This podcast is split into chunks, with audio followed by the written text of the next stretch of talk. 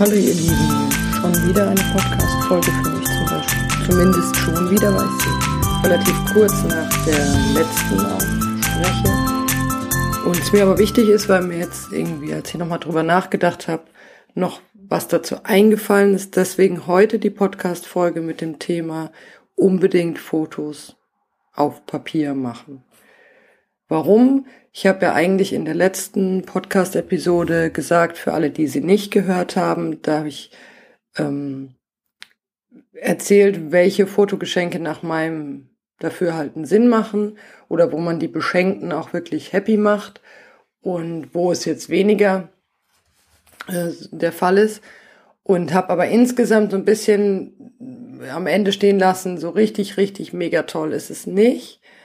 Ähm, und da wollte ich jetzt gerne nochmal dazu was sagen, beziehungsweise nicht zu der Podcast-Folge an sich, sondern das lasse ich auch so stehen als Fotogeschenk, wenn man jetzt wirklich als Geschenk, also wenn man jemandem etwas Gutes tun will, zu Geburtstag, zu Weihnachten, egal, dann finde ich es immer noch nicht so griffig. Was mir aber wichtig ist, auch hier im Podcast nochmal zu sagen und auch die Begeisterung vielleicht äh, unter euch zu streuen, warum man unbedingt äh, Papierfotos machen sollte, egal in welcher Form und ich sag mal vorsichtig, in, in welchem Arrangement. Also ob man jetzt ein Fotobuch macht, ob man Fotos einklebt, ob man irgendwie einfach Fotoabzüge macht und sie in irgendeinen Karton legt oder aufhängt oder sonst was damit macht. Ich glaube deswegen, dass es so wichtig ist, weil man ähm, sonst einfach wenig äh, hat, was man mal einsehen oder ansehen kann. Wir wissen nicht, wie schnell sich die digitale Technik entwickelt. Ich sage in dem Zusammenhang auch wirklich gerne mal, dass vielleicht sind sogar mittlerweile schon Hörer unter uns, die die CD als Medium gar nicht mehr kennen. Ähm, aber ich sage nur, das war der Datenträger schlechthin äh, eine ganze Zeit lang und heute benutzt es eigentlich niemand mehr. Und wir wissen auch, dass die Haltbarkeit von CDs halt ganz schlecht ist. Also die nutzen sich sehr stark ab, auch durchs Nicht-Benutzen wird die Lesefähigkeit von der CD schlechter. Das heißt also, wenn jetzt jemand aus dieser Zeit nur CDs hätte und kein einziges Papierbild, dann, ich sag's mal bewusst so hart, dann gibt es aus dieser Zeit einfach keine Bilder von dieser Person. Und äh, ja, und deswegen, also ich halte immer noch das Papiermedium für das deswegen haltbarste, weil es nichts weiter braucht als äh, Augen, die sehen können und äh, nicht eben ein anderes Lesemedium. Und ich in meinem Alter habe einfach schon ein paar Speichermedien miterlebt, die einfach heute überhaupt nicht mehr, entweder nicht mehr lesbar sind oder auch gar nicht mehr verfügbar sind. Und äh, ja, deswegen wollte ich das auf jeden Fall nochmal sagen, dass ihr das auf jeden Fall ein bisschen im Hinterkopf habt, dass man sich da doch äh, die Zeit auf jeden Fall nimmt, irgendwie irgendwas auf Papier festzuhalten. Weil ihr schafft einfach, glaube ich, was für die Zukunft, wo das einfach wichtig ist da wäre ich sehr traurig, wenn es keine Alben aus meiner Kindheit gäbe. Und sogar bei mir ist so, und es ist jetzt auch schon etliche Jahre her, war wohl der Fotoapparat kaputt, als ich irgendwie klein war. Ähm, und dadurch gibt's von mir relativ wenige Kinderbilder. Was ist wenig, was ist viel, ist natürlich alles irgendwie Definitionssache.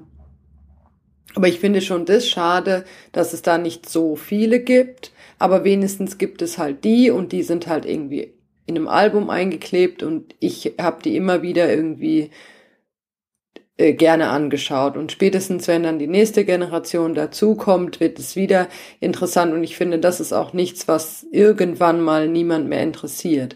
Und deswegen finde ich, also wenn es wirklich um Bilder geht von Menschen, die euch lieb sind im Umfeld oder auch von euch selbst, ähm, wenn reicht ja auch, es muss ja nicht sein, dass ihr irgendwie jeden Monat da ein Fotobuch macht oder jedes Jahr, aber dass man vielleicht wenigstens im Abstand von zehn Jahren sagt, jetzt suche ich mir mal von jedem Jahr irgendwie ein schönes Foto raus, reicht ja auch.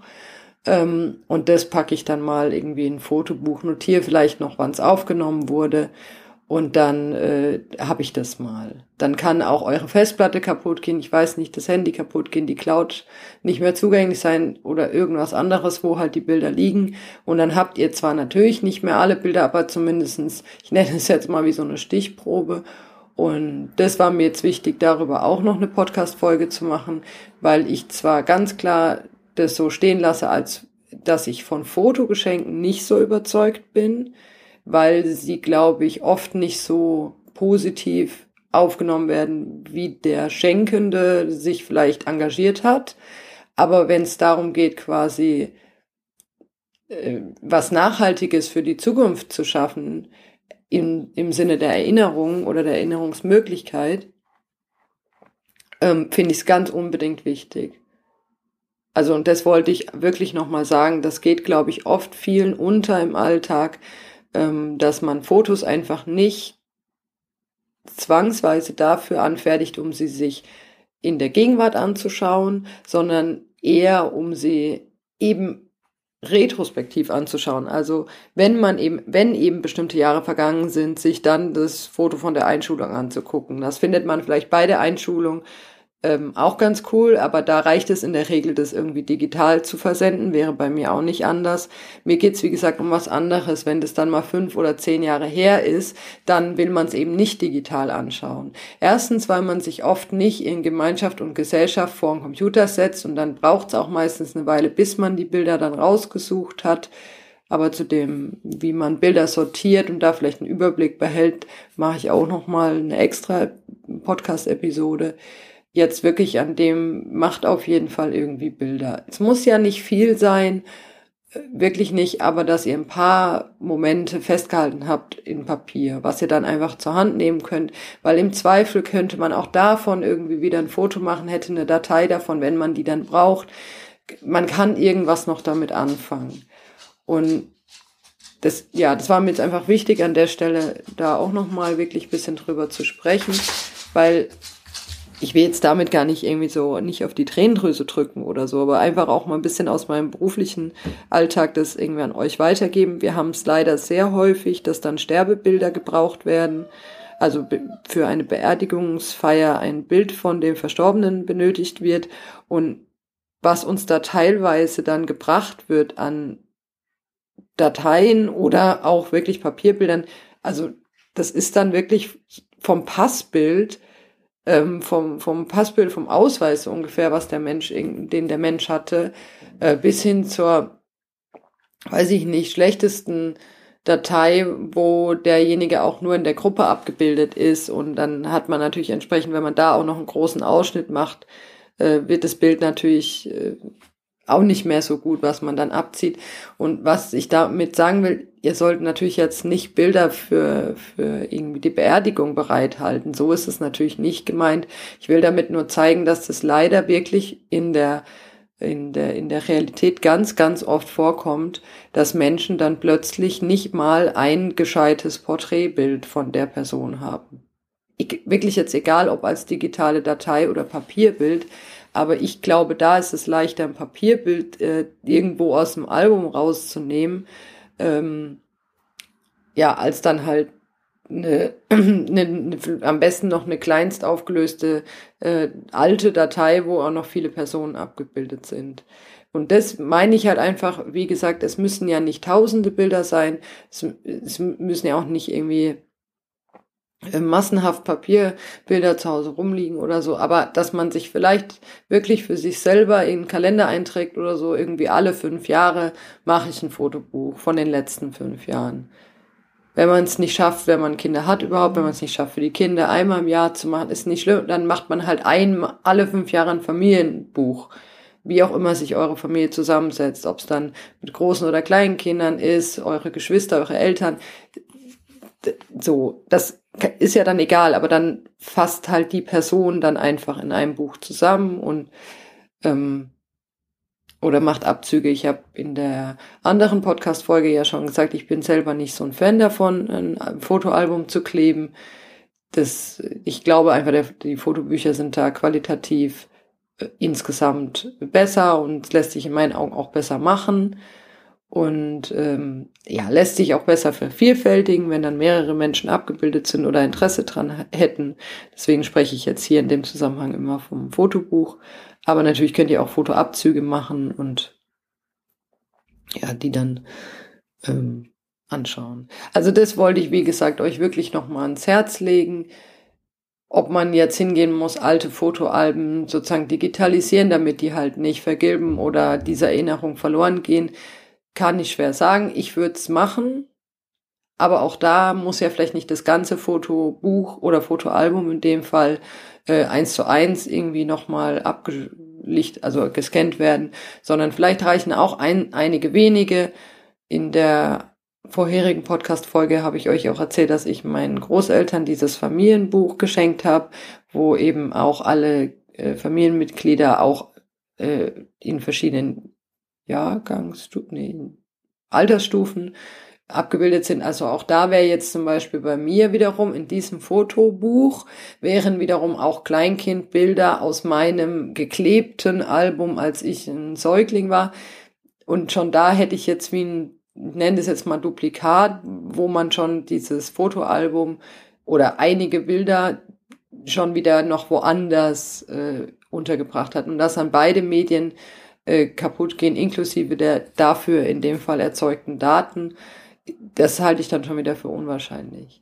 Aber eben da würde ich, wie gesagt, auch drüber nachdenken, wenn, wenn, wenn es da Alben gibt, dass man sie entweder, wie gesagt, in so einer Form, dass man ein allgemeines großes Familienbuch nochmal macht, da sie nochmal mit aufnimmt oder einige wenige nochmal rausscannt und davon nochmal ein Fotobuch macht in dem Fall, also da würde ich, äh, möchte ich wirklich eine Lanze brechen, dass man das in Angriff nimmt. Das wird bisschen Geld kosten und oder Zeit und Nerven, aber ich glaube, dass das ganz, ganz viel wert ist. Wirklich ganz, ganz viel wert ist. Und da, jetzt will ich nicht wieder da irgendwie mit der Fahne wedeln, aber das ist wirklich, weil ich halt die Erfahrung oft bei mir in der Anstellung im Foto Laden mache, dass viele, viele Menschen leider erst dann beginnen, wenn jemand verstorben ist, solche Bilder zu anzuschauen und gegebenenfalls auszusortieren, gegebenenfalls auch zu archivieren, weil ihnen dann plötzlich erst der Wunsch so groß ist, quasi diese